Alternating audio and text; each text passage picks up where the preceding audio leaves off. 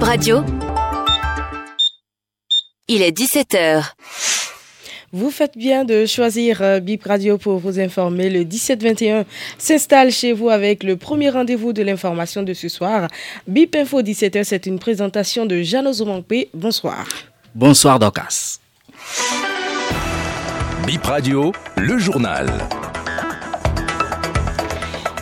Bip Info 17h, bonsoir et bienvenue à tous. Voici les titres du journal. Le dossier du Libanais Hazar Jean à nouveau devant la criette. La Cour a rejeté la demande de liberté provisoire pour Hazar Jean et son gardien dans le dossier de trafic de drogue ce lundi. Et puis la crise et la menace d'intervention au Niger vécue par les Béninois résidant au Niger, BIP Radio a joint quelques compatriotes vivant au Niger. Vous les entendrez dans cette édition.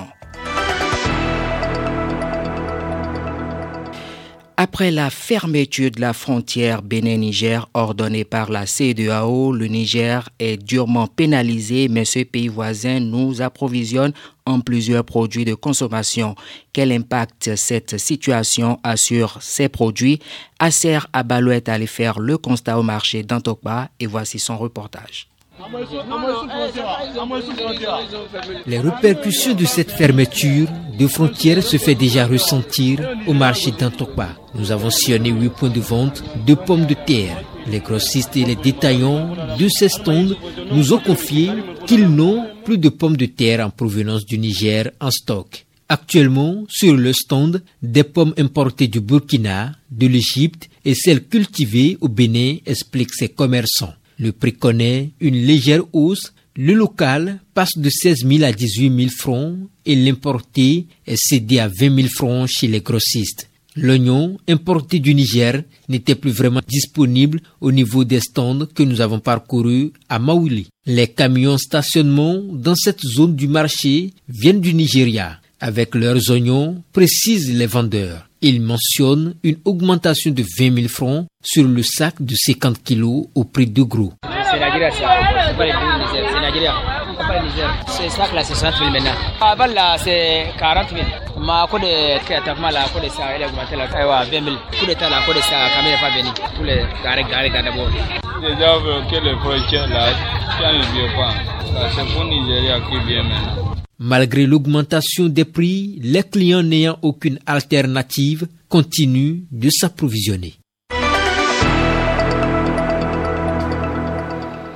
Et puis on s'intéresse à présent aux Béninois qui vivent au Niger et depuis la situation de fermeture de la frontière entre le Bénin et le Niger, comment ces Béninois résidant au Niger vivent cette crise et quel est leur rapport avec les Nigériens?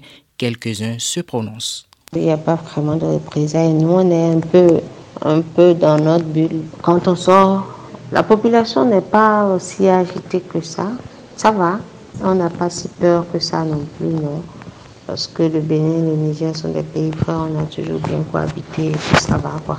C'est vrai, on, on, aimerait quand même que la situation va en, en restaurant. Avec les, sanctions économiques, le quotidien est, fortement affecté. Déjà, il y a de plus en plus de, de coupures de courant, des coupures qui vont jusqu'à 8 heures ou 9 heures de temps par jour. Euh, avec la menace d'intervention militaire, il y a eu des, menaces indirectes. Ce sont des cas quand même assez isolés. Personne n'a été blessé, personne n'a été agressé. Ça fait que beaucoup de personnes sont parties du Niger, mais on essaie quand même de, de garder la tête froide. Dans ce contexte d'incertitude, c'est évident qu'on a envie de, de rentrer. Moi, j'observe vraiment la, la situation pour savoir s'il y aura une escalade, parce que après, il faut dire que Béninois étant ici, on s'est quand même construit une vie. Bon, avec les Nigériens, tout se passe euh, toujours bien. Il n'y a pas eu de, de menaces directes de façon générale, on s'entend plutôt bien. On se retrouve souvent à parler de, de l'actualité.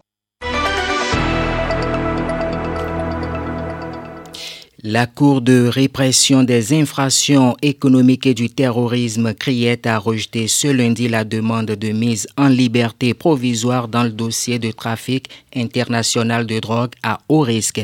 Il s'agit de l'affaire impliquant l'opérateur économique Azarjan et son gardien. Pour rappel, une quantité de drogue aurait été retrouvée dans l'un des magasins appartenant à l'homme d'affaires Azarjan. À la dernière audience, l'agent de sécurité a confié ne pas être chargé de surveiller le magasin dans lequel la drogue a été retrouvée.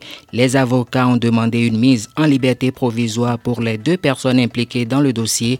La Cour a rejeté cette demande à l'audience de ce lundi. Ainsi prend fin cette édition de BIP Info 17h. Merci de l'avoir suivi.